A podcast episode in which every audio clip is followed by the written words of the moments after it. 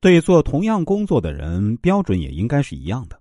同样的，对达到或者没有达到标准的人的奖励或惩罚也应该一样。第八，加强对员工的自律教育。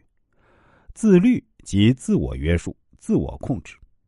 企业各类人才应通过学习企业政策和法规、法律以及企业管理的实践，增强法治意识，增强政治责任心和使命感，经常自我反省，自觉遵守各种社会规范和企业各种规章制度。经常约束和检点自己的行为，使自己的行为符合企业规章制度的要求，并能自觉的接受群众的批评和监督，自觉反思和纠正自己行为的偏差。好好看完了怎么控制，我们再强调一下前文的一句话：在爱民如子的同时，要树立起作为领导的威信，即体现控制能力，以利于团队事业的成功。也就是说，制度和情感的力量要发挥出来。其实，在我们论述的控制理论中，本身也包含一些情感方面的因素。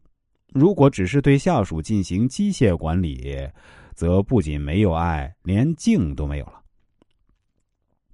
我们下边再来说说，要学会在下属之间搞平衡。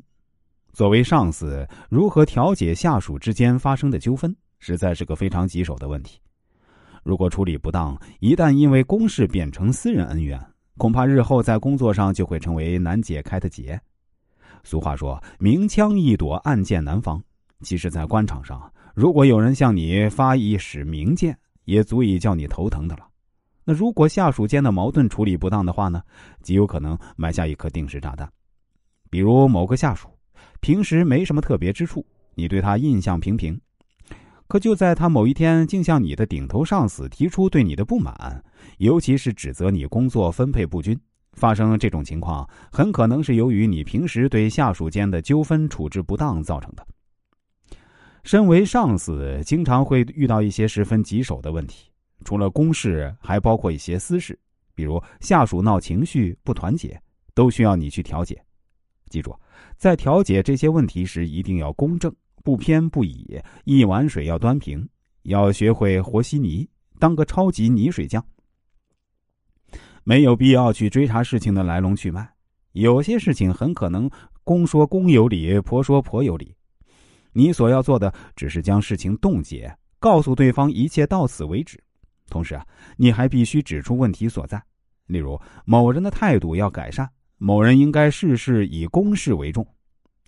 在召见过闹事纠纷的双方之后呢，不要在任何人面前再提及此事，只需留意下属的表现是否有改进。要是两人都很强硬，那你要考虑把两人分开吧。